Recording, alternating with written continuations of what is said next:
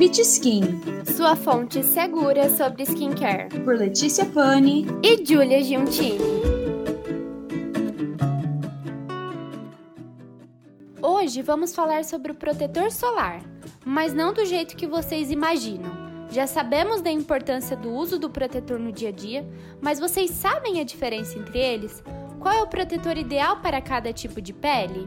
Para entendermos melhor sobre o assunto, convidamos a médica dermatologista doutora Júlia Pompeu. Doutora, embora a maioria das pessoas saiba que é importante usar protetor solar, muitas não sabem o real motivo disso. Quais são todos os benefícios que esse uso traz? Eu acho que o principal benefício é a prevenção de cânceres de pele. E o mais terrível de todos é o câncer melanoma, que ele tem elevadíssima mortalidade.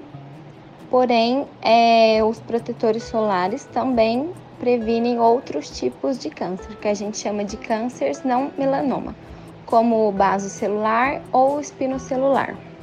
Além de prevenir o aparecimento de câncer de pele, ele também diminui o fotoenvelhecimento, ou seja, a pessoa que utiliza corretamente, rotineiramente o protetor solar, ela envelhece menos do que a pessoa com as mesmas características se não estivesse usando o protetor solar.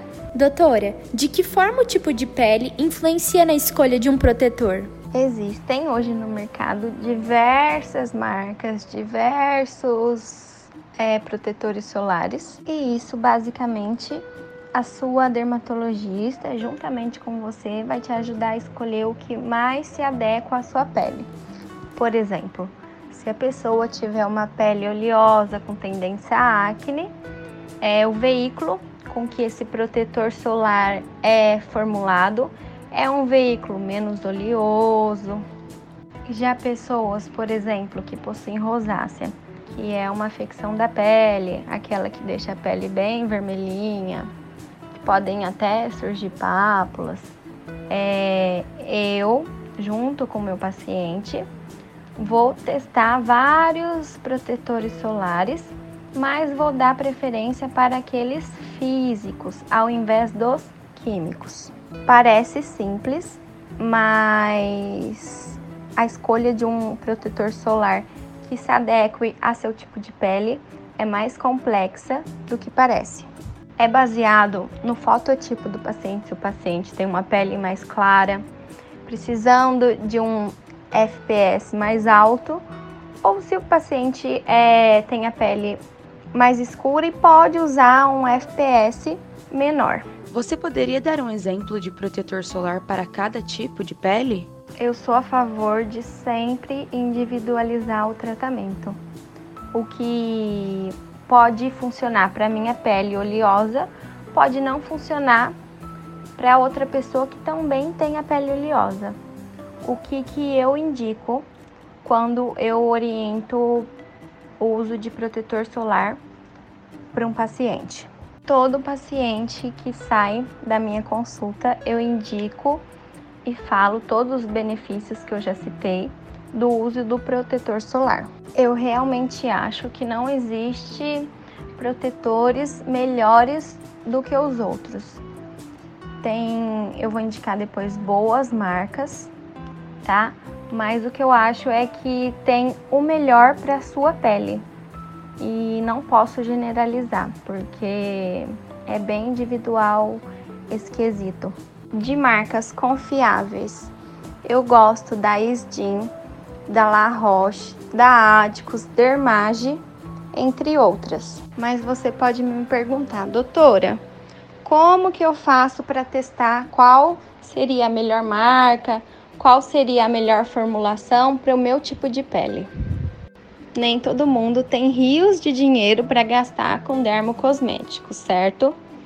Então eu sempre é, faço com que o paciente saia com várias amostras de filtro para ele testar e depois me passar a sua percepção de qual ele gostou mais, qual, por exemplo, ele acha que fez com que a pele dele diminuísse a oleosidade ou qual que ele apresentou um aumento da oleosidade e assim eu decidi juntamente com o paciente qual seria o melhor protetor para ele. Doutora, quais são as principais consequências de quem não faz o uso do filtro solar? A principal consequência, ao meu ver, e a mais grave do não uso do protetor solar é o aparecimento de câncer de pele. Você acha que essas alterações climáticas que estamos vivendo podem influenciar na saúde da nossa pele e de que forma que isso pode ocorrer? A camada de ozônio que nós é, ano a ano destruímos um pouco gradativamente, ela é importantíssima para barrar os raios. Ela barra 100% os raios UVC, barra parcialmente os raios UVB e menos os raios UVA. Com a destruição da camada de ozônio, os raios começaram a passar mais e percebeu-se sim em vários estudos aumento da incidência dos cânceres, tanto melanoma quanto não melanoma. A partir de quantos anos podemos introduzir o uso do filtro solar nas crianças? Existe alguma linha específica para os pequenos ou eles podem usar o mesmo que os pais? A partir dos seis meses de idade, já podemos passar protetor solar nos bebês. É essencial introduzir o hábito de passar protetor solar desde criança. É, deveria ser tão importante quanto escovar os dentes tudo é questão de hábito. Se mais precocemente for introduzido esse hábito, mais permanente será na vida da criança e, consequentemente, do adulto. Além do protetor solar, um grande aliado à fotoproteção das crianças são aquelas roupas é, que barram os raios ultravioletas. Doutora, existe uma impressão de que os homens cuidam menos da pele do que as mulheres. Você pode confirmar essa informação ou não? Atualmente eu não acho que homens cuidam menos da pele, tá? É, tem crescido cada vez mais a ida dos homens ao dermatologista. O que eu acho é que talvez eles sejam menos aderentes ao cuidado. Por exemplo, a passar cremes, a passar protetor solar. Isso sim, eu acho que talvez é uma é, opinião particular, mas talvez eles sejam menos aderentes ao tratamento. Por hoje é só. Doutora Júlia Pompeu, nós do canal Pitskin agradecemos muito pela sua entrevista e por ter trazido mais conhecimento profissional sobre o assunto. Primeiramente, eu queria agradecer a iniciativa do blog Pitskin das queridas Júlia e Letícia. E depois também queria frisar que eu sou muito grata à oportunidade sobre a conscientização de um assunto tão importante como a fotoproteção como um todo e o uso do protetor solar. Obrigada, doutora. Espero que todos vocês tenham gostado do episódio de hoje e usem protetor, hein?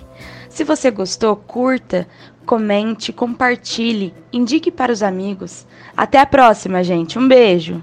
Até. Beijos.